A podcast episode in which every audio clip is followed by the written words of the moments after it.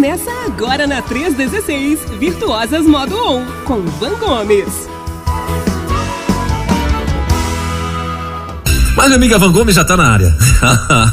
Tem que estar tá orando. Mas vamos pra cima, vamos pra frente, porque hoje é mais um Virtuosas Modon e graças a Deus tem essas mulheres aí que têm revelações dos céus para trazer e instruções do Senhor para trazer para a igreja. Então assim, irmão, em nome de Jesus, né? Se liga, aumenta o volume do teu rádio, porque tá começando o nosso Virtuosas Modo On, né, Van? Bom dia, querida. Agora sim, bom dia, Van. Seja bem-vinda, querida, nesta segunda-feira maravilhosa maravilhosa, um dia lindo daqui na capital de todos os brasileiros. Como é que tá por aí, hein? Nesse lugar que você mora, como você muito bem diz, lugar onde o povo tira férias, né? Desculpa aí, mas vamos lá. É, como é que tá esse lugar lindo aí, minha amiga? Eita glória! Foi uma expressão bate-presbleana. tipo isso. Bate-presbleana. Anotou aí, né? Porque a van é bate-presbleana. Não, não, sou batista mesmo. Mas. mas. É, rapaz, estava ouvindo você aqui.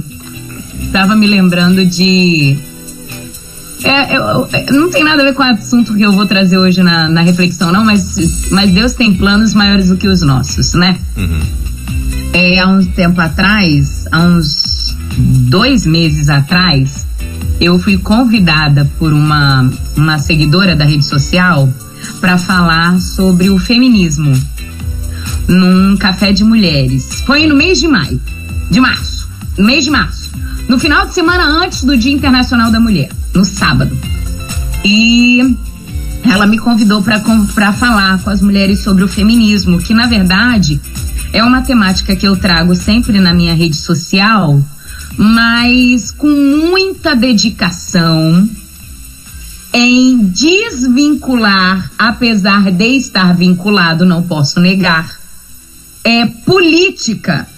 Eu trago esse esse assunto do feminismo uhum né? Com numa para a gente passar pelo filtro bíblico e entender essa falácia, essa ideologia, esse pensamento condiz com uma postura feminina cristã? Porque, sabe o que, que acontece, pastor Welber? O feminismo, ele foi, eu vou usar essa expressão para ser didática, tá? ele foi comercializado nas mídias, e eu falo televisão, rádio, jornal e redes sociais, mostrando o lado comercial dele.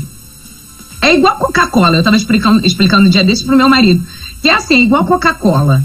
A Coca-Cola, a gente mostra aquela imagem bonitinha, o rótulo, né, a propaganda, galera, geladinha, mas ninguém fala na propaganda daquela substância que deixa a gente viciado no suquinho do mal, que eu digo que a Coca-Cola é um suquinho do mal.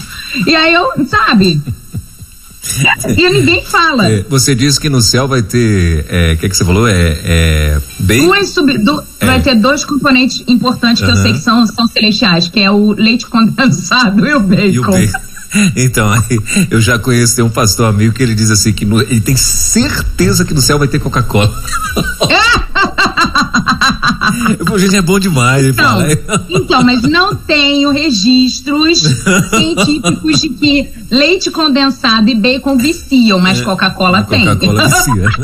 e se Coca-Cola provavelmente não, não entra. Porque hein, Ivan? Coca-Cola provavelmente não entra, porque o que é vício é idolatria, irmão. Então não Pois é, exatamente, exatamente. mas eu não, eu, não, eu não conheço laudos científicos que falam que bacon e leite condensado viciam. Então, são do céu.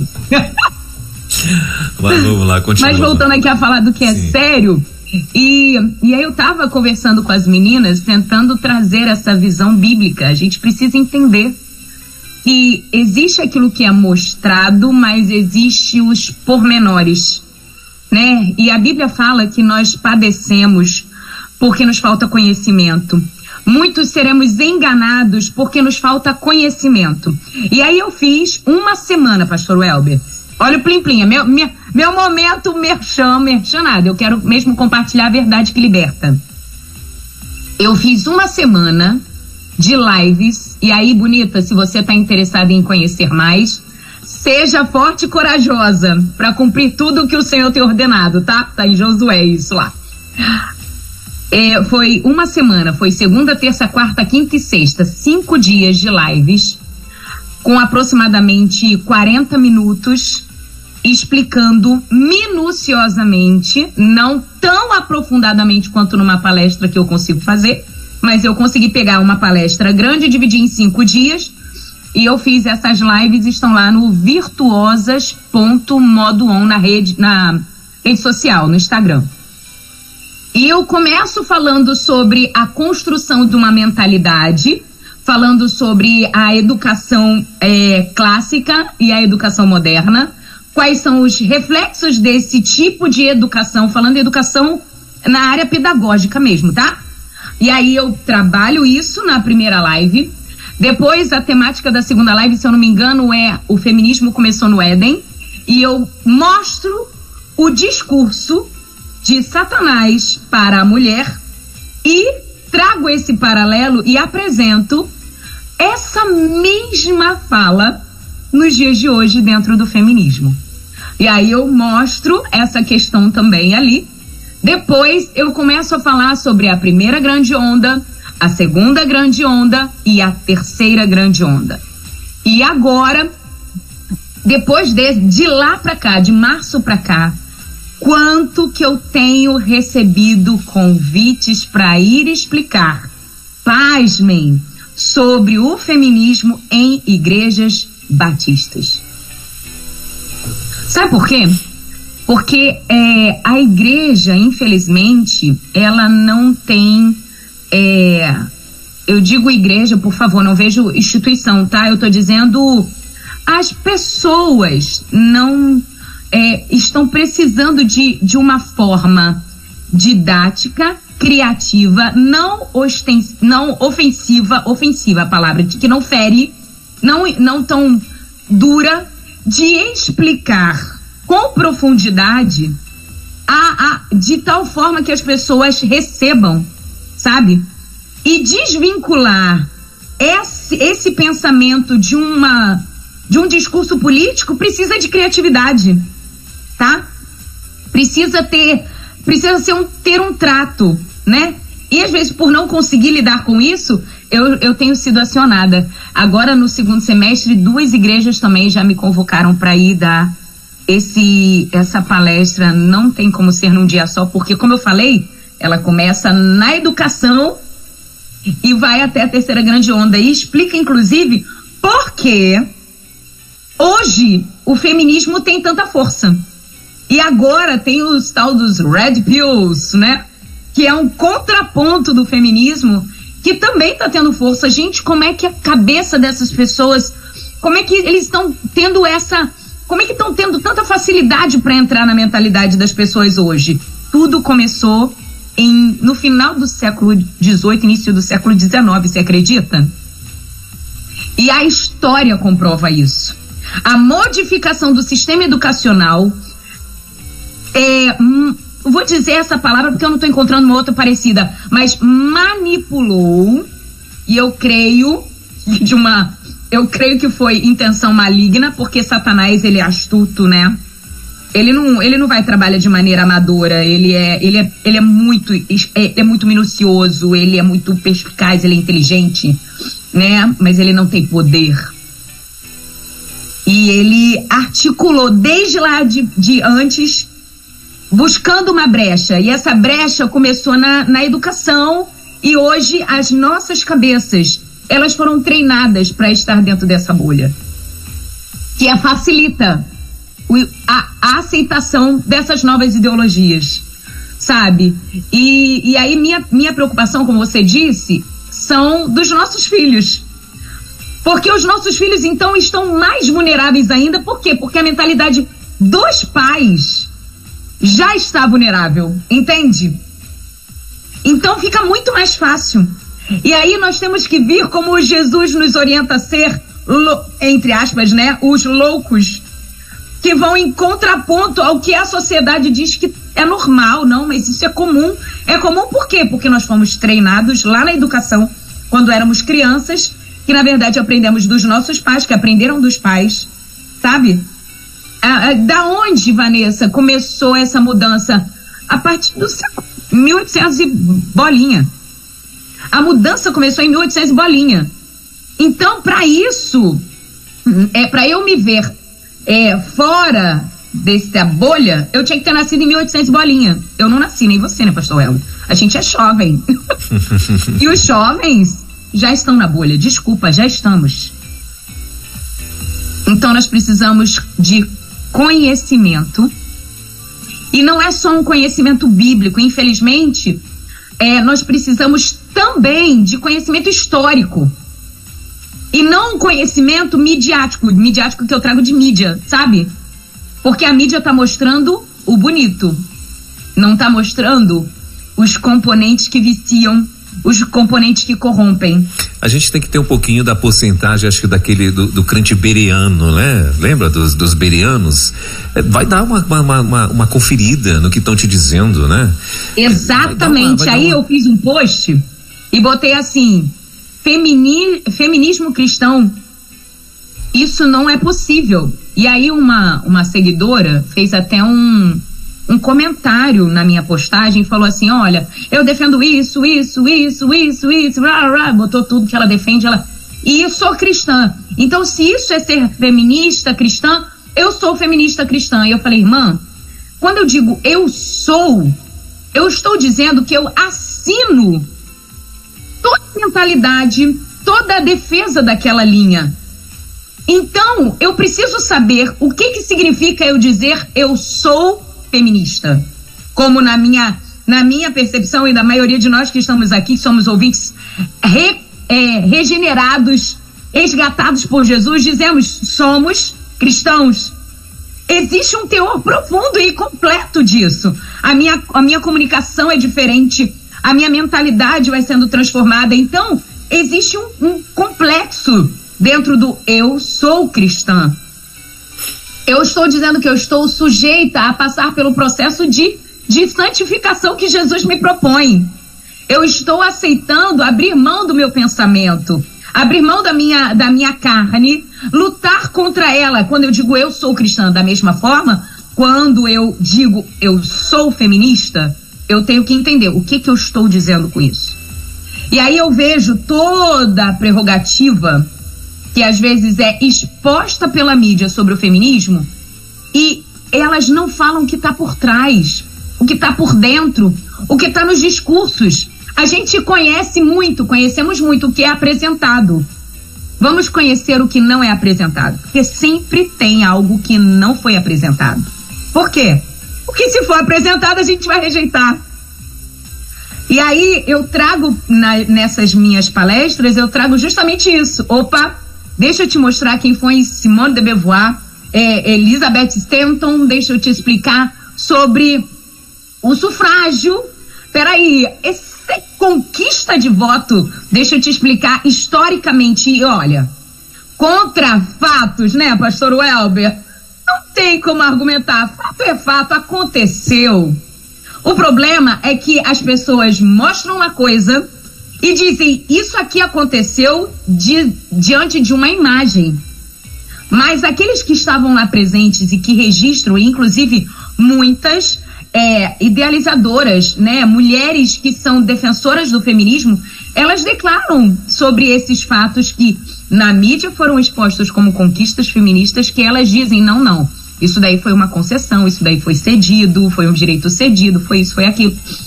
E a gente só conhece bem o que é exposto. Não queremos debruçar, meditar, estudar sobre a história e pegar esse ponto da história. Agora vamos no nosso manual de fé e prática. E prática. Então é um manual que eu tenho que pegar e acreditar nele e praticar nele, chamado BIBLA, né? É aqui que eu tenho que pegar pego essa informação, pego esse conceito, pego essa ideia, essa mentalidade que essa ideologia, aí vem o outro porém, né? A gente defende coisas que a gente nem sabe o que que é. O que significa a palavra ideologia? O que significa a palavra teoria? A gente tem que saber o que significa. Pra gente saber se a gente tem que correr atrás disso ou não. Sabe? Então, as, e, e é simples, pastor Welber. É dar um Google. É dar um Google. Escreve aí no Google significado de ideologia. Porque a gente ouve muito sobre ideologia de gênero, por exemplo. Gênero a gente sabe, masculino e feminino. Mas o que significa a palavra ideologia? Dá um Google aí, você que está me ouvindo. E depois me conta. Nossa, Van. Eu não sabia que a palavra ideologia significa isso, isso, isso, isso, isso. Interessante que essas palavras, principalmente, elas têm é, sempre na descrição uma, uma palavrinha que é pequenininha, passa batido e se a gente não atentar, ela vai, ela vai e entra, chamada hipoteticamente. Se é hipotético, não vou nem falar nada, tá? Não vou nem falar nada. Hipotético, ou seja, uma hipótese, pode ser que não seja. Entende? E aí a gente precisa estudar. É, e, e, e, se você não, não tem aonde estudar, ore, porque Deus está ansioso para te orientar, Ele está desejoso de te orientar, de te libertar, de mudar a sua mentalidade para que você experimente a boa, perfeita e agradável vontade dele para sua vida aqui na terra ainda. E te fazer, depois disso, sal e luz aonde você está, abençoando primeiramente sua casa, seu casamento, seus filhos e então as outras ondas sociais que você que você está imergido. E assim, uh, eu, eu, eu, eu, peço assim, encarecidamente, né, a você que está nos ouvindo, em nome de Jesus, não leve para o lado político, a gente não está aqui defendendo, sabe? Não uh, mesmo. Às vezes a gente, a, a, a, gente toca em alguns assuntos, não é? Uh, porque não tem como não tocar no assunto né? A gente às vezes dá alguns nomes, até porque não tem, infelizmente, não tem um sinônimo, né? Que a gente, para a gente poder tratar e tal. Mas eu quero dizer para você, não trata de política em nome de É igual quando você vai discutir com um religioso, né, Van? Assim, quando você vai discutir com Ai, um idólatra. Que difícil, não é? Né? É muito difícil, porque o cara ele tá defendendo algo que alguém falou para ele que é para ele dar, dar o sangue da vida pelo aquilo, mas ele não se aprofundou, ele não sabe o que tá defendendo, ele tá defendendo, ele tá ali, virou um, um papagaio de pirata. Né? E é muito Trabalhoso difícil. a gente é. conectar esse povo dizendo. É, eu, eu, tava, eu estava exatamente dizendo assim: olha, como os missionários têm que se inovar nos dias de hoje. Porque tem vários jovens se preparando em faculdades, querido, para dizer que para matar Deus. E matar Deus Uai. não é no sentido integral, não, não é no sentido só, da, da, palavra. Pastor é matar Deus na mente, né? Gente, então assim. Pastor Welber, olha só, você está falando aí sobre uma expressão que, inclusive, eu, é, é, não tinha nada a ver, mas Deus, né? Ai, Senhor, estamos aqui disponíveis em tuas mãos. O Senhor sabe por Deus sabe o porquê que nós chegamos nessa temática, né? Pois é. É, o que que acontece? O marxismo, né? Karl Marx, um cara cristão que se corrompeu depois de um de um de uma transformação de mentalidade vinda por quê? Eu creio que ele viveu aquilo que a Bíblia diz que as más conversações corrompem os bons costumes. Depois que ele entra na faculdade, conhece uma visão totalmente distorsiva, longe do ambiente onde ele estava inserido, que era um ambiente cristão, familiar cristão. Ele se corrompe e volta totalmente a sua forma de pensar para uma, uma mentalidade é, anticristã. E olha que interessante, 1848, Karl Marx escreve o Manifesto Comunista. No mesmo ano surge o feminismo. Interessante, no mesmo ano, no mesmo ano. Então, a, a, a mentalidade dessas mulheres que se reuniram para poder levar essa, esse contexto social, né? Ele surge dentro dessa mentalidade anticristã. E a, olha só, a primeira, não sei se você sabe disso, mas se sabe, ótimo, vou comentar, a gente vai trazer aqui para aqueles que estão ouvindo, aprendendo um pouquinho. A primeira reunião feminista aconteceu dentro de uma igreja metodista wesleyana, com um grupo aproximadamente de 300 mulheres. Ou seja, um movimento que tinha um discurso, vou repetir, que tinha um discurso, não estou falando de intencionalidade, não estou dizendo de intenção, estou falando de um discurso defensivo de direitos e, e assegurando a, a, a, vida da mulher, ele começa dentro de um ambiente cristão. Com mulheres que estrategicamente usaram esse espaço para poder juntar outras com cunho. E aí eu penso assim, gente, é só a gente ler a Bíblia, né? A gente estudar um pouquinho da Bíblia, a gente começa a entender o que que, como é que Satanás faz, o que que ele faz, como ele é sutil, né? Desde o Éden, ele chega para Eva e fala assim, né, para a mulher até então, mulher depois que sai do jardim, que recebe o, o nome, né? Mas ele, ele chega para ela e fala assim: "Não, peraí. Vem cá, é verdade que você não pode comer de nenhum fruto que tá no jardim?" Agora, por que que Satanás ele procurou a mulher? Eu fico me perguntando, mas por que a mulher? Se o homem, se Deus criou o homem, Deus se relacionava com o homem, aí eu acho que é, é por, sabe por quê? Satanás deve ter ouvido Deus falar assim com a mulher. Você será Ezer Kenegdo, auxiliadora ideal. Eu vou te dar essa habilidade de refugiar, de ser consolo, de ser apoio pro, pro homem. Você, você vai ter influência. Satanás sabia da habilidade que Deus tinha declarado sobre a mulher. Satanás é o anim, ele, ele usou o animal mais astuto que Deus havia criado. Ele não usa qualquer um. Ele usa os persuasivos, ele usa, sabe, os inteligentes, os, os dedicados. E a gente precisa entender que essa maneira do inimigo entrar nas nossas famílias, ela, ela, ela infelizmente continua a mesma. E, e ele é habilidoso nisso, em confundir. E quanto mais a gente tem conhecimento bíblico e histórico, menos confundidos nós somos. Como Satanás tem se dedicado em atingir as mulheres, abalando as famílias, e agora ele consegue abalar as crianças, ele consegue alcançar as crianças. Por quê? Porque ele é assim, ele é astuto, mas Deus tem levantado homens e mulheres, segundo o coração dele, que estão dedicados em, em, em aprender, em conhecer da Bíblia, em se aprofundar, serem sal e luz, principalmente dentro de casa, lutando pelas suas famílias, porque famílias sadias trazem uma sociedade sadia. Muito bem. Bom, são 10 horas e 33 minutinhos em Brasília, Van. E é isso. Então, assim, eu queria que você, em nome de Jesus, né, por favor, não leve para lado de política. Ninguém está falando de política aqui, não. Nós estamos trazendo fatos e realidades, né? E pedindo para você encarecidamente, ore pela tua geração. Ore pelos teus filhos, você que tem neto, de novo, ore pelos seus netos, não é? Porque, de fato, está tendo um, toda uma armadilha. A Van lembrou muito mente aí de, do tal do Karl Marx, né? Que uh, foi uma pessoa que, como Eva, caiu nos, nos engodos de Satanás. Né? Então, assim, ore, queridos, nenhum de nós está livre disso. Ninguém está livre disso. Agora, sim, se você estiver orando e buscando informações, né? Ou seja, lendo Bíblia, lendo é, livros que podem te auxiliar, te informar, eu acho que você pode ter livramentos, não é? é da parte de Deus, uh, livramentos para os teus filhos, né? Da parte de Deus.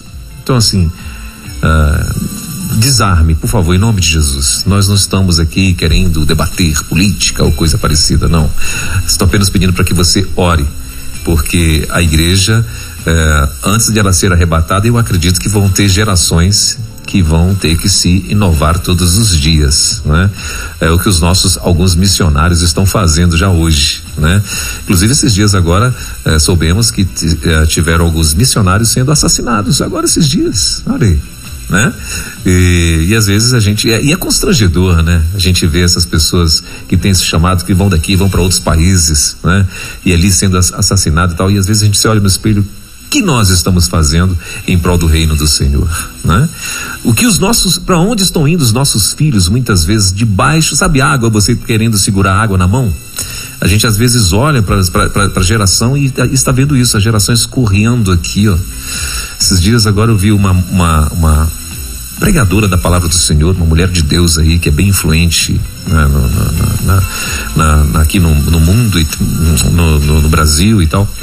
E, e um pessoal descendo o malho nela porque uma, dos, uma de suas filhas desviou uma das suas filhas faz shows, é cantora, faz shows aí, o público dela é LGBT e tal. E essa cantora é uma mulher, e essa pregadora é uma mulher de Deus. E as pessoas descendo a ripa nela, dizendo como é que ela falhou com a filha. Entende? Então, olha só, olha que, é, em que mundo nós estamos. Então, queridão, por gentileza, você que está aí nos ouvindo, ore por mim, ore pela Van, ore pelos seus filhos, ore pelos pastores, ore pelos missionários. Não esqueça nunca de estar guardando essas pessoas em oração em nome de Jesus. Mas, Van, o assunto de hoje era o segredo de liderança. o segredo da liderança, Van, por favor. Então vamos voltar pro assunto, Van, por favor. Primeiro Timóteo 5:17 é o que o que foi me mandado aqui, ó, que é o que a Van vai estar trazendo pra gente, querido. Então, por favor, vai faz a introdução sobre o assunto de hoje e vamos para frente, né? Prometo exercer uma, uma habilidade de, de como é que fala? De resumir as coisas aqui, prometo. Vou tentar, vou tentar, tá? Tô dedicada nisso. Pois é. Ah, e o segredo da liderança. Se você não consegue liderar a si mesmo, como é que você vai liderar alguém, algum grupo social? Interessante que às vezes a gente pensa assim, ah, eu tô em casa, eu vou liderar. Eu sou líder, não. Aqui na minha casa quem lidera é meu marido. E ó, vou ser sincera, a minha interpretação bíblica disso, eu não, eu não consigo entender essa liderança unilateral, porque na verdade essa liderança não está nem no marido nem na mulher, mas está na pessoa de Jesus, né?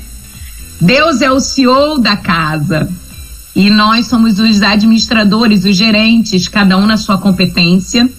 O homem é o cabeça da mulher e a mulher a sua auxiliar ideal que faz com que juntos, andando em concordância, as coisas aconteçam. Mas o que eu quero falar aqui é sobre uma liderança que gera sucesso, lembrando que nós estamos aqui na jornada em busca de uma vida bem sucedida. Como mulheres, é, temos um, um trato, temos uma fala, nós temos um pensamento, um jeito feminino de ser como mais no começo, até que faz parte aí da, da do início da conversa aqui hoje, é, existem ideologias que estão querendo tirar a, a, essa essência feminina da mulher e a essência masculina do homem, né? É interessante que o feminismo ele tá tirando, ele tá, tá tão ameaçador para os homens que os homens agora, quando eles exercem qualquer característica, qualquer atitude mais masculina, eles são coagidos. Eles são julgados, eles são taxados, né? Um dia desse eu fui dar uma palestra é, numa igreja aqui perto da minha casa e eu fui abençoada com a presença. E na verdade foram duas palestras no mesmo dia, e aí Léo e Samuel, meu filho, meu filho mais velho, foi comigo, foram comigo. E aí eu é, aí, paramos o carro assim no baixo da, da rua e era uma ladeira que subia para é, a igreja era, ficava no alto. Paramos o carro embaixo, não tinha vagas mais para cima. E aí paramos o carro embaixo e eu peguei minha mochila e um tripézinho que eu ia colocar o meu celular para gravar a, a palestra. E aí eu peguei minha mochila, tripé na mão e saí do carro. E os outros dois, né, Samuel e Léo, saíram também. Eles saíram sem nada na mão. E aí Léo falou assim, amor, me dá sua mochila, tá pesada. Eu falei, não, não, tá pesada não. E vim com a mochila na mão e segurando o tripé. Aí o meu filho, mais velho, Samuel, chegou e falou assim, mãe, deixa o papai ser cavaleiro. Aí eu falei, ah... Sabe aquela, aquela pegada assim de... Deixa, mãe, papai ser um homem que protege a sua esposa, que ajuda. Aí eu... Verdade, meu filho, desculpa. Aí entreguei tudo para eles também, vim com as mãos abanando. Mas é uma coisa que tá tão enraizada na gente, sabe? É um comportamento tão proativo nosso feminino. E quando o homem, ele ele às vezes quer se posicionar como o protetor, o cuidador, exercendo esse tipo de liderança, eles são coagidos, eles são taxados, são julgados. E às vezes a gente tá tão mergulhada nesse mundo de informações que a gente acaba julgando eles assim, não, não, não, mas eu consigo. E qual o problema de você você permitir que eles façam por você? Como também quando a gente pede, pra, a gente se comporta de maneira muito feminina, a gente também é julgado. E o que eu quero trazer aqui é que essa liderança, ela precisa ser modelada, modelada eu digo imitada, a moda de Jesus. Jesus, o maior líder que já existiu. E é uma liderança interessante que não é aquela liderança que oprime, que domina, mas que acaba engajando uma liderança que entende habilidade. Eu tô assistindo a, a série famosinha aí da Netflix. Que na verdade está em um monte de, de, de, de, plataformas, né?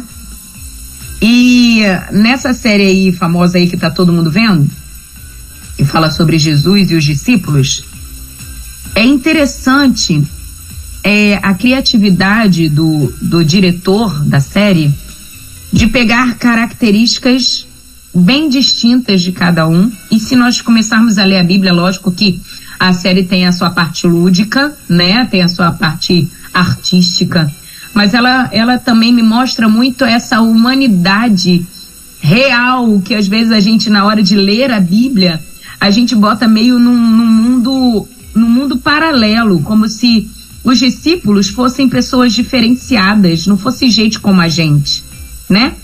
eles fossem diferentes, por, fossem as pessoas celestiais, fossem os diferenciados da sociedade que Jesus chamou para andar com ele e eles se tornaram cada vez mais diferenciados. Me lembro o multiplique que, que aconteceu em Águas de Lindóia uns três anos atrás, mais ou menos, quatro anos, que a temática era improváveis. E aquela temática mexeu muito comigo, porque quando a gente entende que Jesus ele convoca improváveis para exercerem as, as missões que ele tem destacado para cada um de nós, a gente se coloca muito mais disponível facilmente. A liderança familiar, a liderança eclesiástica, ela, ela quando ela se encaixa no, no padrão de Deus, ela não está totalmente mergulhada em habilidades específicas, em, no, em nobreza, ela está ela está mergulhada na vulnerabilidade, ela está mergulhada na humanidade, na, na humildade, humanidade não, na humildade, no, no desejo de aprender. Na cena quando Jesus se encontra com Simão Pedro no barco, né, a, a, a posição de Pedro diante de Jesus, ele se abaixa e fala assim: Quem sou eu? Sou um pobre pecador. Quando Jesus se encontra com Maria Madalena, e ela envergonhada quando Jesus se encontra com Mateus e ele na, na série ele é autista e é interessante que eh, Mateus ele era julgado pelo grupo mas sempre tão amoroso com, com os outros é interessante teve uma cena que ele se encontra com Maria Madalena e vai ele e João e se encontram com Maria Madalena e ela envergonhada é, pesada pelo pecado que ela tinha Mateus se aproxima dela, empático, e, e se conecta com ela e chama Pedro para poder. Fala para ela o que Jesus falaria. É, é, lindo ver que a liderança de Jesus ela englo, englobava as personalidades mais variadas e usava essas, essas habilidades de uma maneira muito especial. E a gente, como liderança na nossa casa, e eu digo aqui, na minha casa, por exemplo, às vezes eu, eu tenho que trazer essa memória dos meus. Isso a memória dos meus filhos. O líder aqui é o papai. Quando ele não está, quem assume é a mamãe. E quando não está o papai e a mamãe, Miguel e Rebeca obedeceu Sassá. E é interessante que eu percebo no discurso das minhas amigas, quando estão, por exemplo, com os meus filhos, e eu, e, eu e Léo não estamos presentes, elas falam assim: Vanessa, é impressionante como Miguel e Rebeca obedecem o Samuel.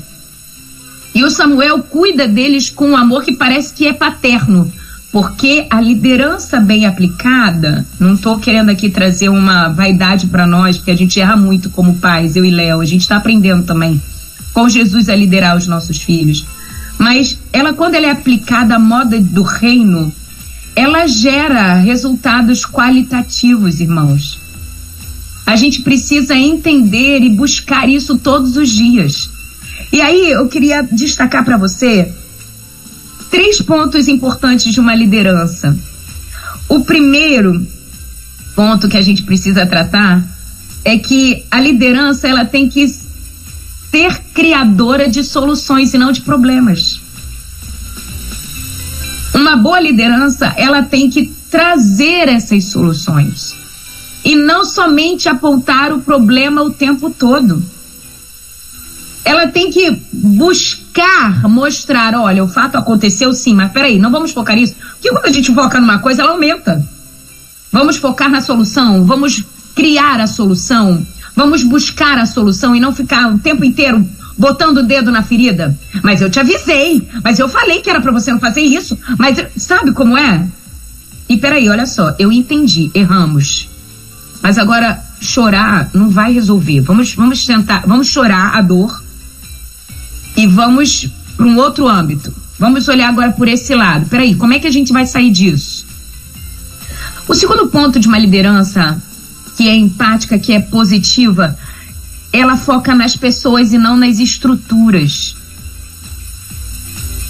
Ela está voltada para as pessoas e não para as estruturas.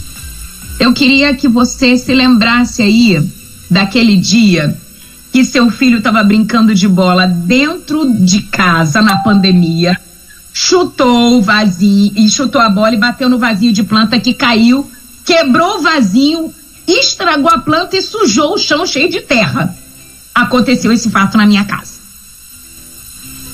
Na hora, o meu filho mais velho até chegou pro meu do meio e falou assim: a mamãe falou que a gente não pode jogar bola aqui dentro. Eu, já assim, porque na hora, né, a gente vê. A planta que eu gostava tava ferida no chão. O vaso que eu gostava tava quebrado. E tudo sujo de terra. Pensa. E a gente na emoção de uma pandemia, né, gente? Né? Eu, eu, não tá, eu não sou alienígena, gente. Todo mundo ficou desestabilizado na pandemia. Eu respirei, e pensei, peraí, como as crianças estão se sentindo dentro de uma casa? Como uma criança se distrai dentro de uma casa? Como um menino que gosta de espaço, de bola, de correr, de carrinho, se sente dentro de uma casa? Ele teve aquela atitude, ele queria jogar a bola no vaso? Não, não foi intencional. Então, foi um acidente, acidente qualquer um poderia ter, ter tido. Cheguei para ele e falei: peraí, meu filho, olha só, vamos pensar aqui com a mamãe. Realmente, o que você fez não condiz com esse espaço aqui que nós temos. É um, a gente mora num, num apartamento pequeno. Mas eu compreendo que foi um acidente, não foi intenção sua acontecer isso. Então vamos fazer o seguinte: você vai me ajudar aqui a limpar. Não, peraí, peraí. Existe a consequência a mamãe não está brigando com você, que eu sei que foi um acidente. Você não quis fazer aquilo, não foi nem desobediência. Mas você vai me ajudar aqui a catar. E agora a gente catou, a gente vai limpar juntos, nós vamos estar aqui juntos.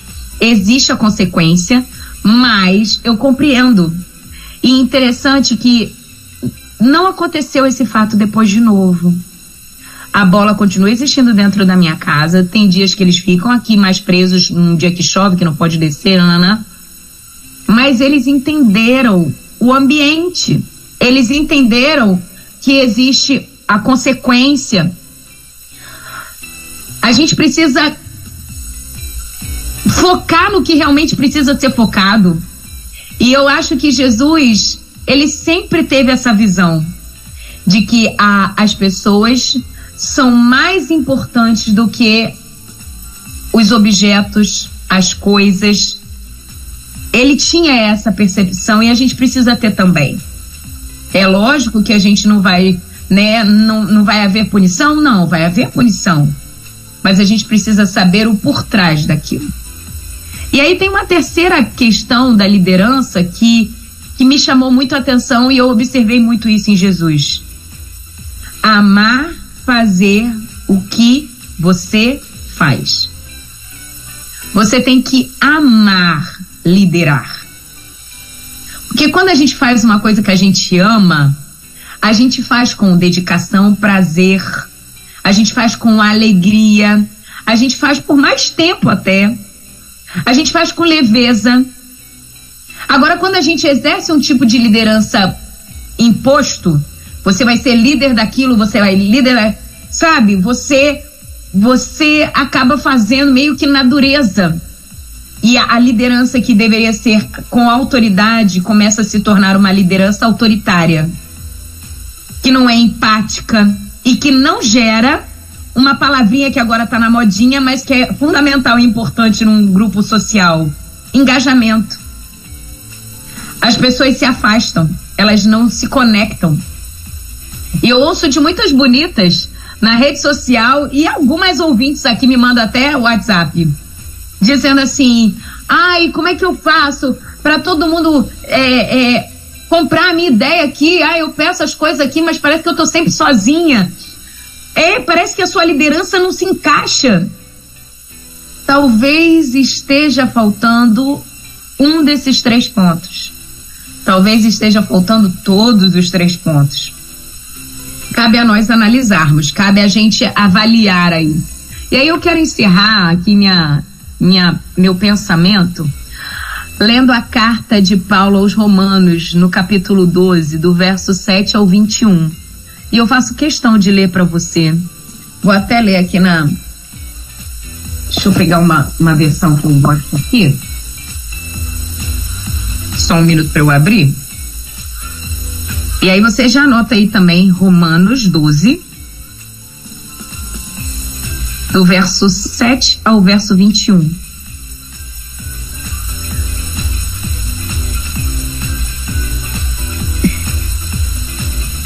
E diz assim: olha. Se você prega, limite-se a pregar a mensagem de Deus. Se você ajuda, apenas ajude. Não tente assumir o comando. Se você ensina, apegue-se ao ensino. Se você tem capacidade de encorajar, tome cuidado para não se tornar autoritário. Se você recebeu alguma posição de responsabilidade, não manipule. Se você foi chamado para ajudar gente em angústia, fique de olhos abertos e seja rápido em responder. Se você trabalha com desamparados, não se permita ficar irado ou oprimido por causa deles, mantenha-se sorrindo amem de verdade, não de maneira fingida. Evitem o mal ao máximo, apeguem-se ao bem como puderem. Sejam bons amigos que amam profundamente. Não procurem estar em evidência. Não se deixem esgotar, mantenham-se animados e dispostos.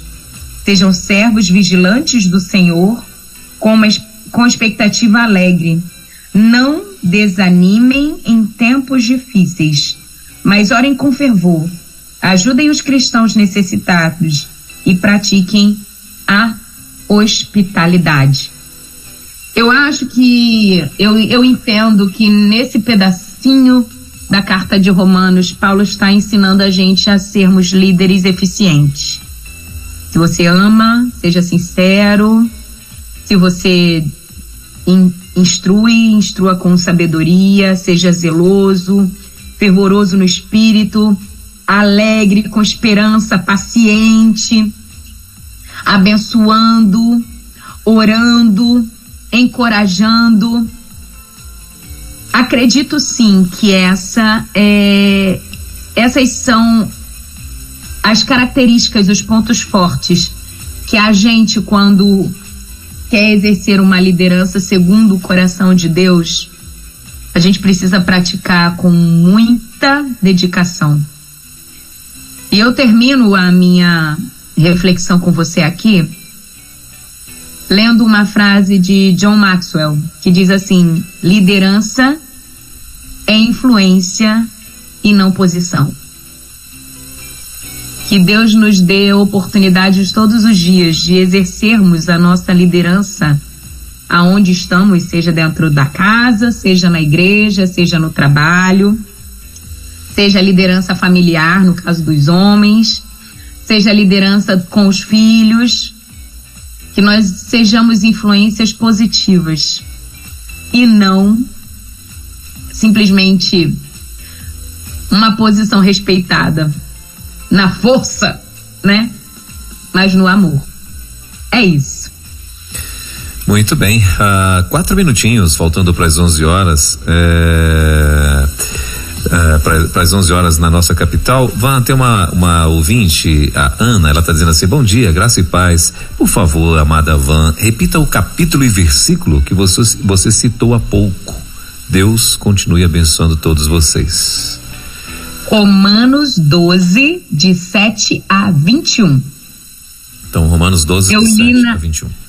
Isso, eu li na versão A Mensagem. Na Bíblia, A Mensagem. Muito bem. Ah, bom, tem algumas participações aqui de alguns ouvintes, né? Deixa eu ver aqui é, quem são esses ouvintes que estão aí plugados com a gente. Aliás, desde cedo, né? Já, tem, já, já passou uma galera por aqui dizendo que já estava te esperando e tal. Ah, então tem aqui algumas participações. Meu amigo Roger Zengo, de lá de, lá de Curitiba, ele está dizendo assim: Bom dia, Van e Pastor Welber. Entenda a preocupação de, a preocupação de vocês de não querer abordar essas questões pela ótica política. Isso é desejável para que se evitem polêmicas partidárias. Por outro lado, é fato que partidos políticos usam as ditas pautas, eh, pautas de minorias e suas bandeiras como instrumento de, diva, de divisão da sociedade para se apresentarem como a solução do conflito. E tenho percebido que a igreja, por medo de abordar política, está permitindo que tais movimentos cresçam e ganhem espaço dentro de suas paredes, arrebanhando as mulheres, jovens, crianças etc. E em evidente contrariedade aos ensinos cristãos. Talvez não seja o caso de pregar domingo à noite sobre os temas, mas certamente deveria ser objeto de preocupação nas turmas de escola bíblica dominicais, dando nome aos bois e etc. Abraços e paz esse meu amigo Roger Zengo, diretamente lá de Curitiba, também antenado aqui na rede o dia todo e todo dia. Valeu, Roger. Obrigado, queridão. Ei, Roger, então, concordo com você, gênero, número e grau.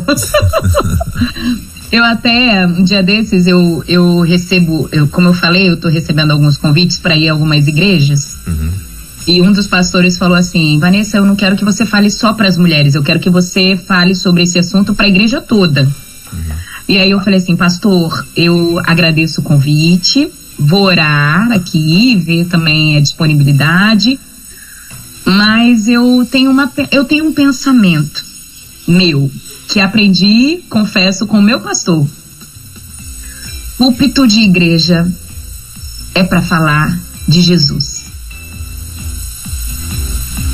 Então, não me leve para falar sobre o feminismo num culto de domingo. Eu posso falar sobre feminismo, posso falar sobre feminilidade cristã, posso instruir as mulheres tecnicamente, também biblicamente, num grupo, num café de mulheres, numa classe de EBD, num congresso de, num congresso, num, num, numa, como é que fala, uma conferência, né, num simpósio, numa mesa redonda. Púlpito de igreja é salvação, libertação, Jesus eu penso dessa forma, Roger, como você pensa.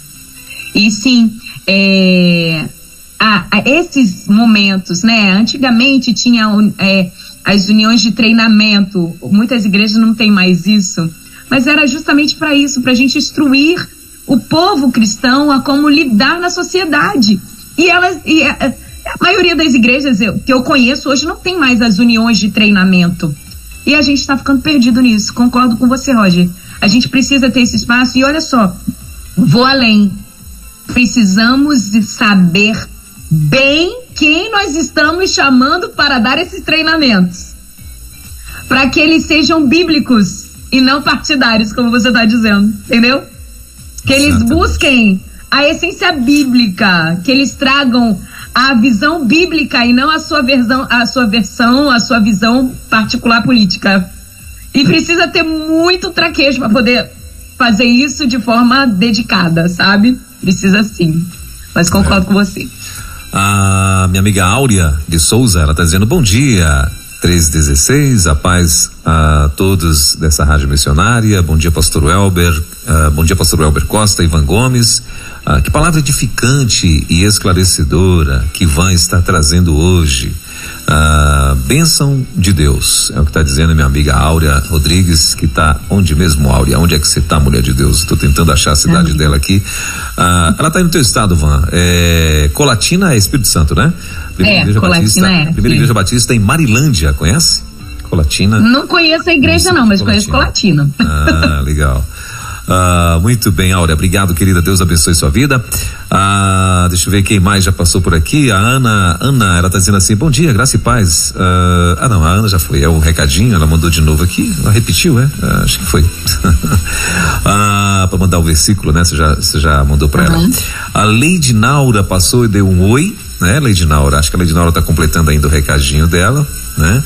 Ah, deixa eu ver quem mais já passou por aqui.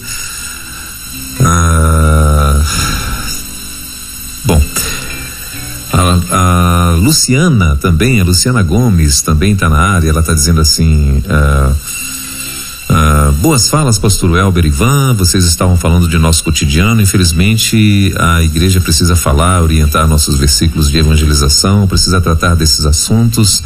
Se nos omitirmos, muito vão conhecer só o outro lado e concordar com o mundo, achar normal. Minha oração todos os dias, pastor, é que o Espírito Santo nos dê sabedoria, amor, visão e estratégias para esses dias, uh, para esses dias, irmãos. Deus abençoe e oriente em nome de Jesus. Jesus. Amém. Muito bem, então tá aí, ó. São ah, vários recados chegando aqui, Ivan. Ah, e devem chegar mais recados, com certeza. E a gente vai, ah, se Deus quiser, daqui a pouquinho estar interagindo e estar lendo. Eu estou tentando atualizar aqui alguns recados também, ah, que não consigo eh, atualizar. Bom, eh, eu estou trazendo. Ah, pode falar, Van. Eu recebi um, um direct aqui de uma ouvinte que tá ouvindo, eu acho que ela tá ouvindo a rádio, porque ela fala sobre, ela me mandou uma pergunta, falou assim, Van, vou te perguntar por aqui. Então acredito que é porque hum. tá ouvindo. Sim. Por que que as igrejas não falam sobre essa temática feminista? Você sabe? Aí eu falei, eu falei, eu falei, depois eu te respondo, mas vou responder agora aqui porque eu acho que ela tá ouvindo, né? Uhum. Muito, muito coincidência, né? Sim. É, então, eu acredito que é por algumas questões. A primeira é essa de não, não saber separar política da temática, né? E, assim, é. Só, só um parêntese, Ivan, em cima da tua fala, não esquece que você vai falar. É, é, é assim, queira ou não, você acaba abordando alguma coisa que vai levar para o lado político. E infelizmente tem muita gente que está armado para isso. E aí o cara Exatamente. quer debater política. Aí ele quer já trazer partido, não, não, um monte de coisa. E assim, por isso que os pastores, para até mesmo para não estressar, ou para não acabar envolvendo pessoas que não tem nada a ver, que está ali no meio de uma situação, é, às vezes até preferem tratar pessoalmente com cada um, né? Justamente para evitar as ditas polêmicas, né? Exatamente, exatamente, exatamente. E, e, assim, é, é um, uma, uma questão tão delicada, mas ao mesmo tempo tão importante, que aí vem aquela preocupação do Roger, né? Que acaba sendo abstraída. Não, não vamos falar sobre isso não, para não gerar polêmica. Para não gerar confusão, para não gerar problema. Então, assim, realmente, nós precisamos entender que é um assunto importante, mas que não é qualquer pessoa que consegue tratar e também não é de qualquer jeito que é tratado. Outra questão que eu acredito também ser muito real, e eu, eu digo isso não porque é, achismo, mas pelo pouco que eu ouço sobre o feminismo em discursos cristãos. A, a segunda, a segundo motivo é porque não conhecem. E por não terem conhecimento, é, existe um certo temor das objeções que vão surgir, dos questionamentos. Entendeu? Porque o grupo feminista, eles conhecem, conhecem em parte mas a parte que conhece, conhecem tanto que a, a, a liderança de muitos muitas igrejas elas temem serem abordadas com questionamentos que não vão ter resposta. Entende? Então, por eu não saber a resposta ou por eu não ter um conhecimento aprofundado disso, eu falo aqui ou então não. Não é melhor não falar? Quem vão perguntar, eu não vou saber responder, eu também não estou com tempo para poder estudar, para poder me, sabe? Então, eu acho que rola um pouquinho desse temor também por falta de conhecimento. E vamos combinar que tem muitos problemas, muitos dilemas que estão acontecendo na sociedade. Não é só o feminismo, gente, tem muitas outras coisas. Então, assim, vamos ser empáticos com as nossas lideranças. As lideranças também precisam reconhecer as suas limitações e, e convocar esses, essas pessoas, porque importa que o, o conhecimento chegue para que nós não sejamos confundidos, iludidos e assim corrompidos, né? A gente precisa ter essa, essa perspectiva, essa visão, né? Humilde. Eu creio que é uma visão humilde. Muito bem. Uh, tem alguns áudios chegando aqui. Gente, eu não queria tocar um áudio assim de, como diz lá na minha cidade, de pabufe. a gente não sabe o que tem, né? É porque né, a gente quer evitar polêmicas. Então, assim, se você quiser mandar alguma, aproveitar que a Van ainda está aqui, né? E a gente abordou esse, esse tema aí, é, manda por escrito, tá bom? E vai ficar melhor. A Marta Cabral, ela tá dizendo assim, é, exatamente, não conhecem, temos bons livros, precisam estudar para ensinar na igreja. A Marta Cabral. Ah, peraí, tá peraí, peraí, peraí, peraí, deixa eu pegar essa pegada aí da Marta. Uhum. Então, temos bons livros, pois é, temos bons livros sim, mas vá por indicação nesses livros. Não pegue um livro assim, ô, oh, peguei esse livro, sabe? E principalmente se você tem a, a intenção de crescer no conhecimento baseado nos princípios e valores que cristãos, saiba o que, que você está ouvindo, né? Saiba quem você está lendo, porque leitura é um ouvir, né? Saiba quem está entrando na sua mente, o conceito não é bem, né? Entendeu? Saiba como quem ouvir e como ler, o que ler, né? É importante. Tem muitos livros bons, sim. Mas a gente também precisa saber de... Só aumentar, Martinha, minha querida, amada. Beijo pra você, linda. Uh, ela está falando é, livros cristãos uh, que ela se refere. Isso, isso mesmo. uh, deixa eu ver quem mais já passou por aqui, Van. a Maria Lúcia está lá em Belo Horizonte, está plugada com a gente. A Raelma, a Raelma está dizendo assim: uma vez uma pessoa me chamou de mulher feminista. Ela nem, nem, nem é minha conhecida. Fiquei muito triste com essa pessoa. É, entendi. Então, aí, assim, aí, tá. São coisas malucas, né? Primeira Igreja Batista, Parque dos Faróis, Sergipe, lá em Nossa Senhora do Socorro, o pessoal lá. Nossa Senhora do Socorro é uma cidade em Sergipe? É. é o Eudora, é, depois você conta pra gente. Eu acho que é isso, acho que é uma cidade que tem lá em Sergipe, né? E, legal. Uh, a Marta, ela. É, é Editora Fiel tem excelente material, livros cristãos que ela se refere e tal. A Marta, na verdade, a Marta ela tem. É, uma livraria. É uma livraria, né? Ela é da livraria uhum. Pão da Vida.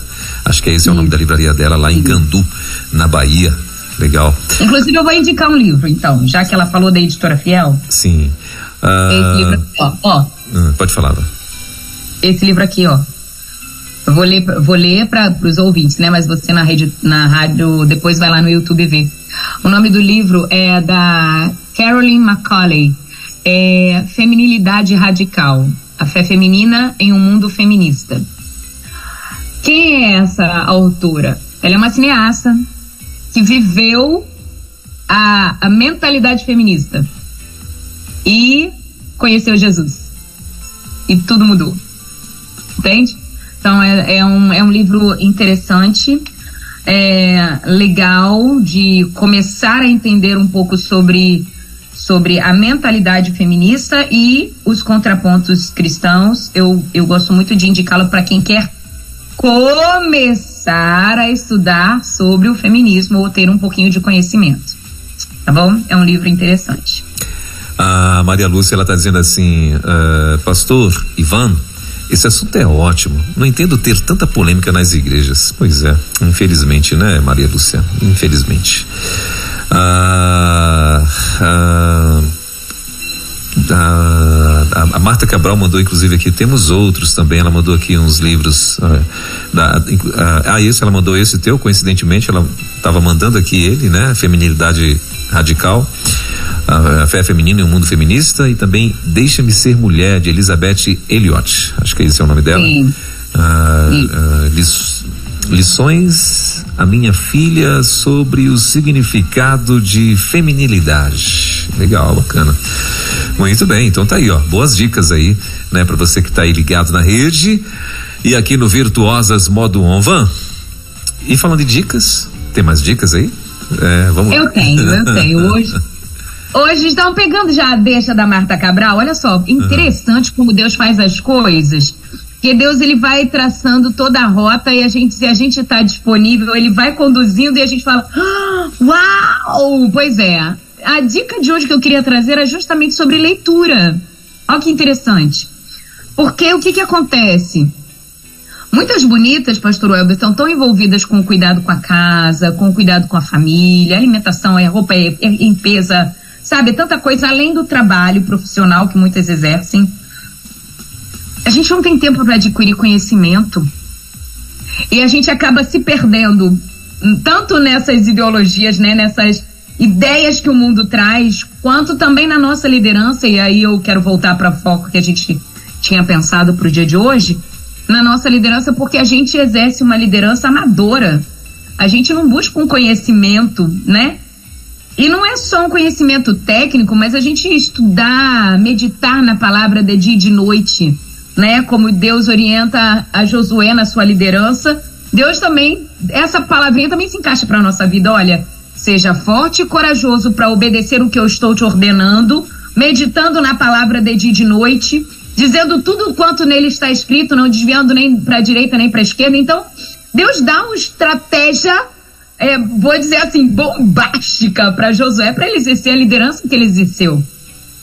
E, e muitas bonitas têm dificuldade de gerenciar suas agendas justamente é, é, por conta do, das atividades que têm diárias e não conseguem estudar. E aí eu primeiro quero indicar alguns livros sobre liderança que sim vão te abençoar bastante, né? A gente para a gente reter aquilo que é bom desses livros. E em segundo lugar, é... eu quero te dar uma estratégia para leitura, para que você absorva e consiga usar isso de maneira prática, tá bom? Então, primeiro vou dar a listinha de livros. Primeiro livro sobre liderança é o clássico dos clássicos. Todo mundo tem, todo mundo já leu. Quem não tem, não leu, me manda um WhatsApp que eu. A gente conversa. Aqui, Monge e o Executivo. Monge e o Executivo, uma história sobre a essência da liderança. Não é um livro cristão, é da editora Sextante, mas é um clássico de liderança, né?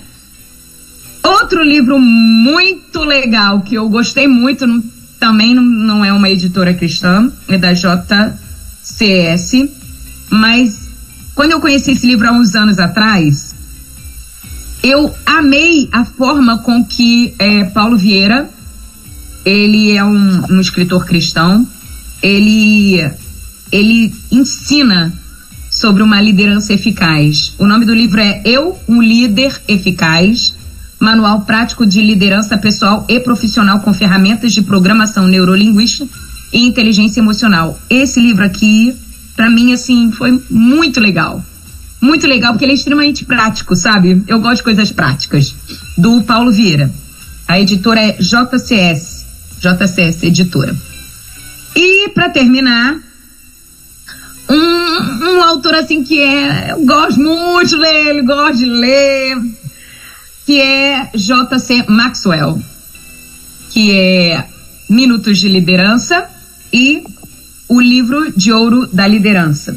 São esses dois livros que eu também gostei muito de ler.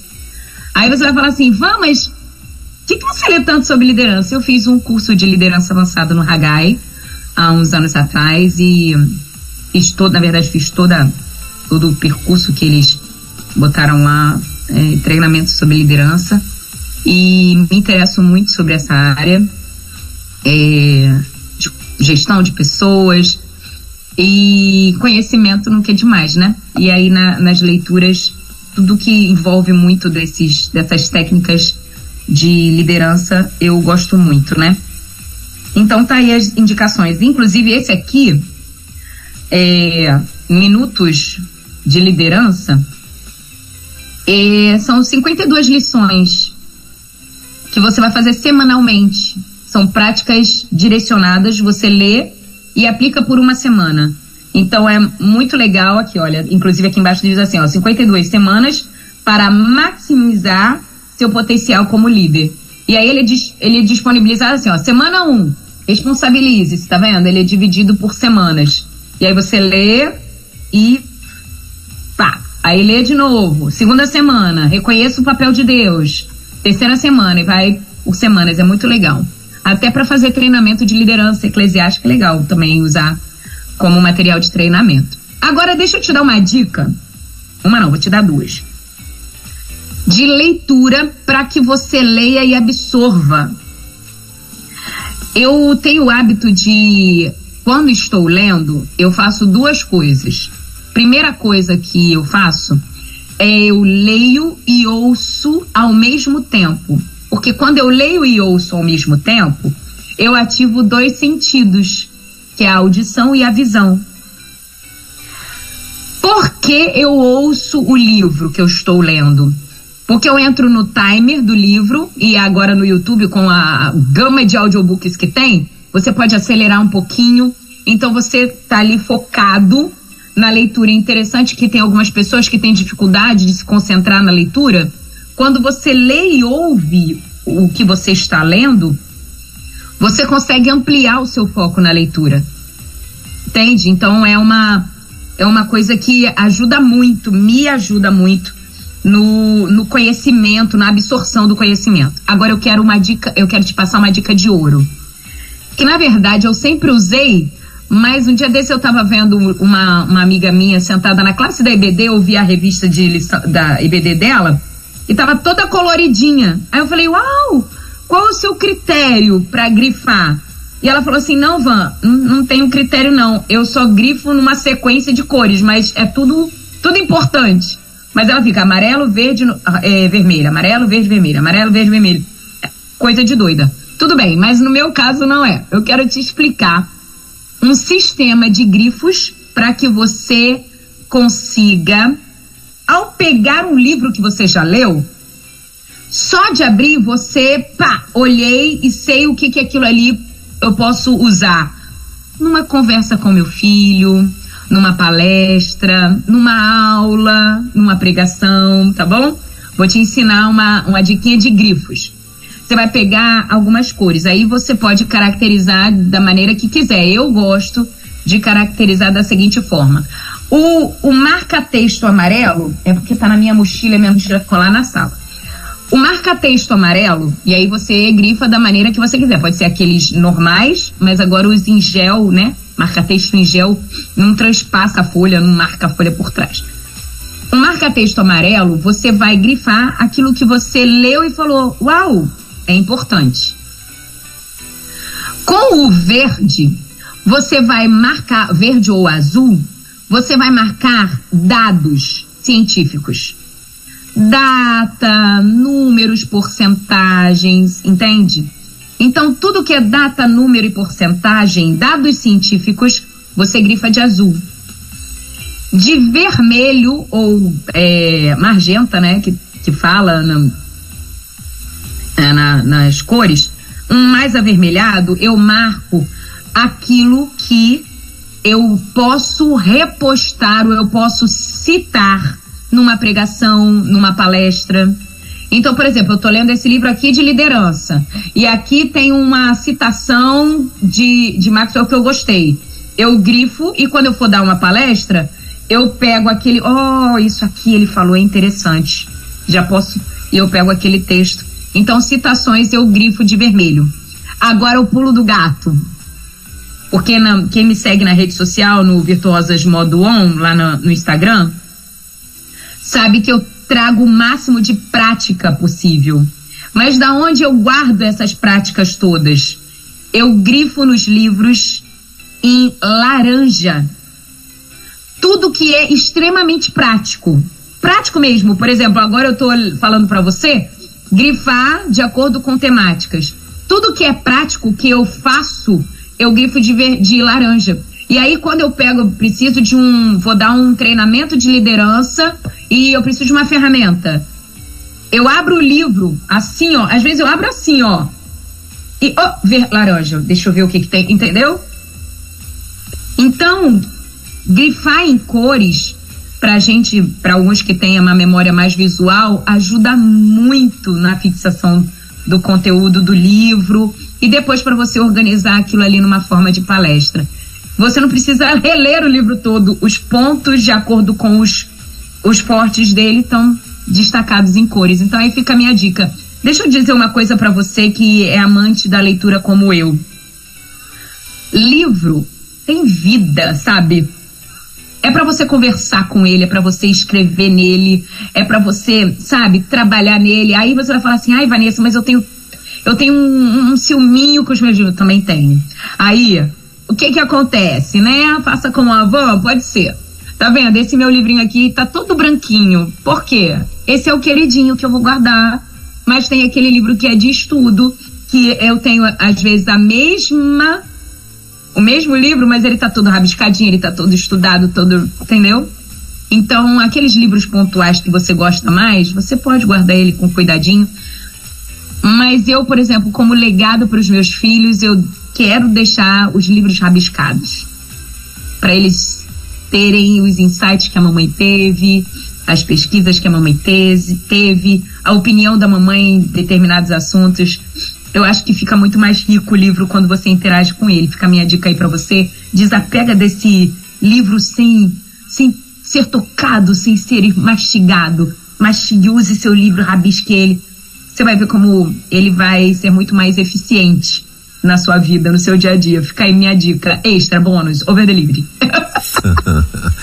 Excelente dica, Van. Eu, eu uso não dessa forma, né? Mas eu também gosto de, de rabiscar livros e a Bíblia, por exemplo, né? E mais ou menos usando esse mesmo raciocínio, né? Não desta forma mais organizada aí, mas eu tenho mais ou menos esse mesmo raciocínio de abrir ali, por exemplo, para mim o que tá, o que eu rabisco de vermelho é como se fosse um alerta né? Eu boto ali de uhum. vermelho, né? Para mim é um é um alerta. Tudo que o livro me traz como um alerta para mim ficar ali, né?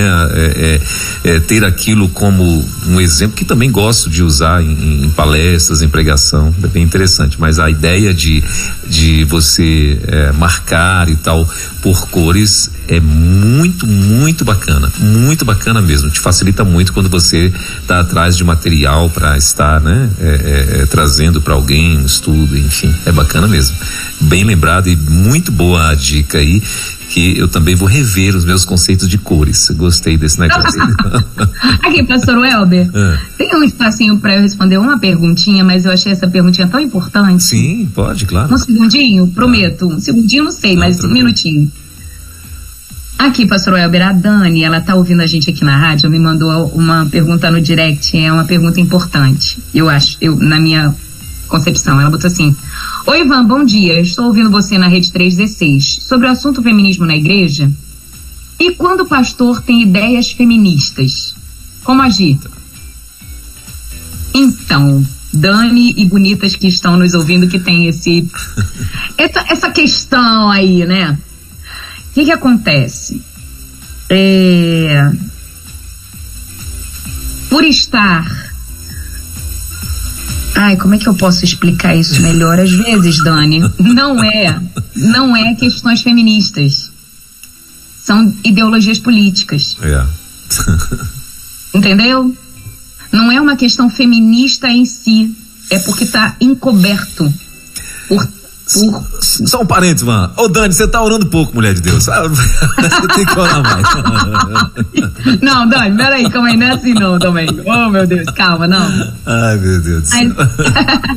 Isso acontece, sabe? E, e, e como na, nas lives que eu fiz, pastor Elber e Dani, na, na rede social, eu vou até repostar, você que tá me ouvindo e não me segue ainda lá no virtuosas.modon, vai lá, dá uma passadinha. Hoje eu vou repostar nos stories o link da semana sobre o feminismo que eu botei lá. Inclusive, as, quem me pedia por direct, eu mandava o, o PDF dos PowerPoints para elas acompanharem. Muitas eu eu mandei os, os PowerPoints, me pediram PDF na semana, eu mandei é importante que a gente espalhe essa notícia, né?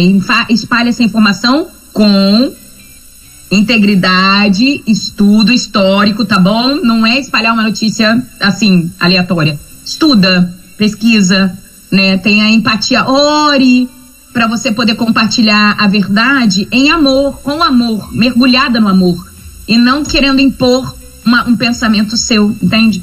Mas é, às vezes a gente porque como está tudo muito misturado, a gente acaba não entendendo que é que é uma a gente acha que é feminismo, mas não é uma é uma, uma posição política, sabe? E acaba sendo confundida. É, agora, tá, Van, e se ele fala politicamente voltado nessa vertente, como é que a gente faz? Então, Jesus, ele se posicionava mas eu não conheço Jesus que, que agredia. Ele estava firme no seu posicionamento.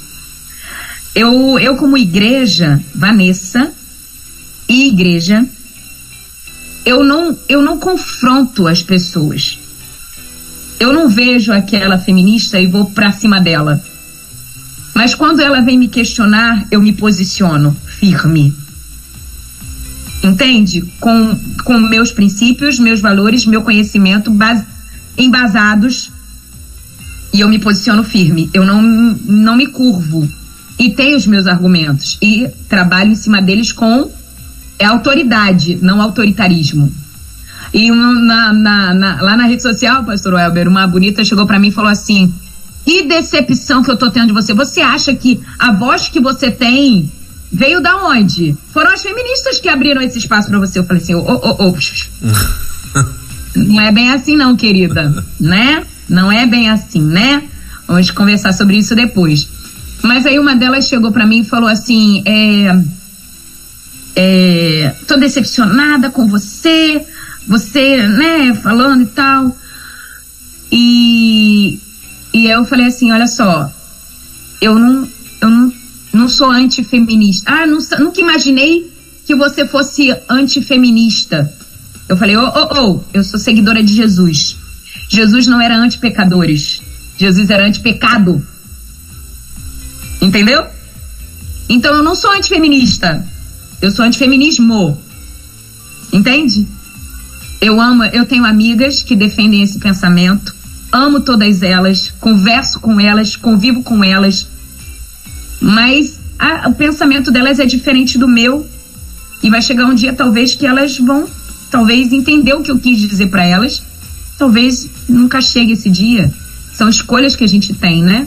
Quando a gente está diante da vida e da morte. A gente escolhe.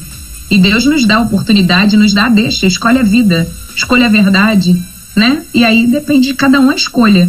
Mas eu não sou contra as feministas. Eu eu, eu, eu não aceito e não e, e não espalho o diferente.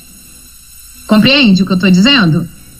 O que eu, eu, o que eu espalho é a verdade que me libertou e que eu creio que pode libertar, libertar muitas outras. Meu WhatsApp está pocando aqui, como diz o Capixaba. Todo mundo me mandando um monte de, de mensagens.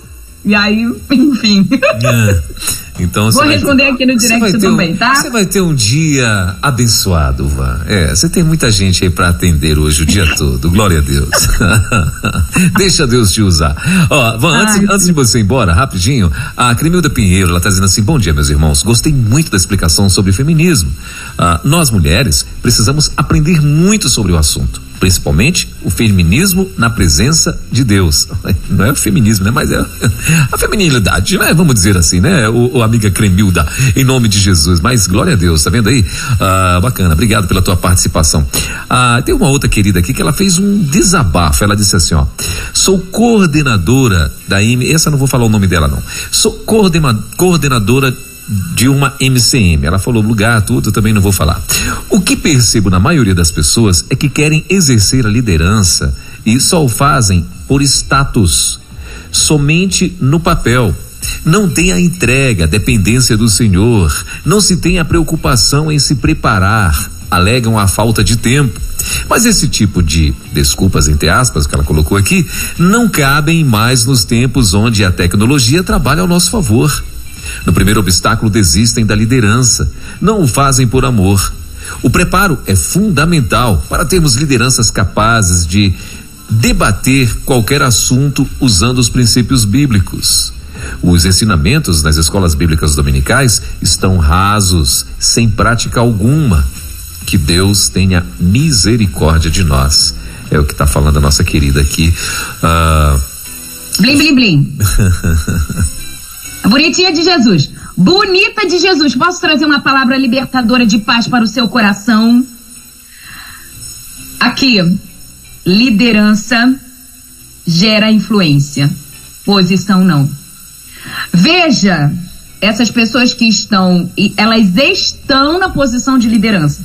Veja quantos seguidores eles têm. Seguidores que eu digo não é seguidores de rede social, não, tá, gente? Estou falando pessoas que fazem as mesmas coisas que eles que entram na mesma visão, que estão junto, que compram a ideia. Os engajados, vou usar essa expressão porque é famosinha, né?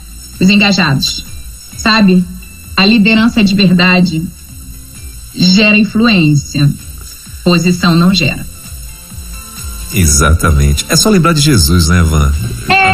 Exatamente. Jesus. Pastor Welber, vou dar um spoiler aqui da série que eu tô assistindo aí, que todos os bonitos do Brasil, é, batistas e cristãos estão assistindo. Eu também. Pode dar um nome, uma... mano. Pode dar o um nome, é The Chosen. É, é, The Chosen! É, The Chosen! Lá, dá, Gente! vale a pena, acho que vale a pena você pois conhecer. É, vale muito a pena. Tem alguns, tem alguns erros históricos, mas assim, é coisa de cinema, gente. Nem é. tudo é perfeito, né? Normal. Mas, os caras têm que, que preencher uma, né, um espaço para Exatamente, exatamente. Mas, gente, eu achei sensacional a, o último episódio dos, da segunda temporada, quando Jesus vai fazer aquela. A, a, na margem do Mar da Galileia, é lá que ele tá, agora eu não lembro qual era o local.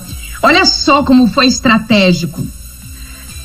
Os discípulos vão espalhando a notícia de que Jesus daria uma master aula, uma masterclass. Eles preparam o ambiente. Eles vão num vale onde a voz dele vai se propagar melhor, ele não vai em qualquer lugar.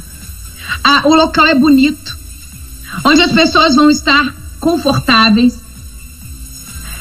E ele, ele quando ele vai para falar, ele não fala qualquer coisa. Ele fala. E é interessante que aquilo que Jesus vai falando, ele na cena, né, ele vai mostrando assim, Mateus ouvindo e lembrando da vida. Aí passa um outro, uma cena de um outro que está comum assim, ouvindo e lembra da vida.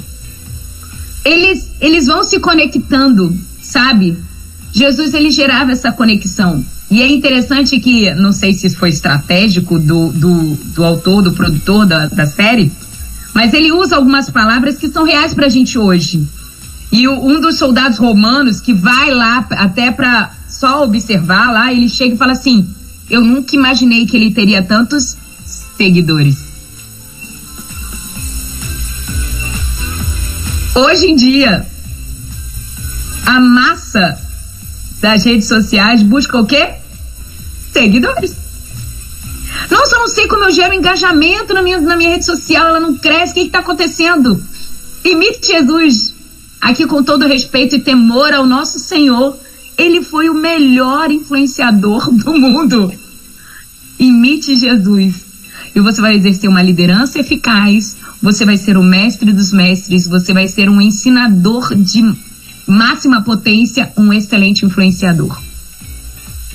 Van, eu estava aqui é, quase que rindo e rindo um pouquinho, porque enquanto isso, enquanto isso, alguém mandou uma mensagem para mim dizendo o seguinte: a paz do Senhor, eu quero oração. Eu estou apaixonado por uma pessoa e ela não quer namorar comigo.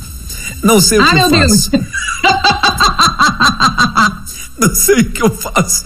É, uh, não sei o que eu faço. Uh, pensamento, tô com pensamento, eu tô deficiente uh, e ela não quer namorar tem três anos. Meu Deus, oremos pelo nosso amigo.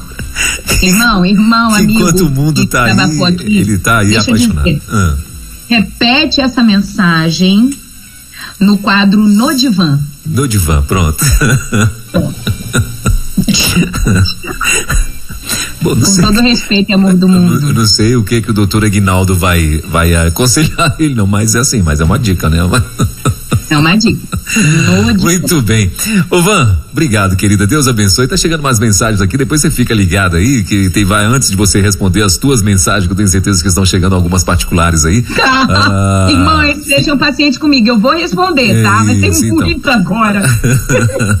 a Nara tá dizendo assim, amei a programação hoje, Ivan.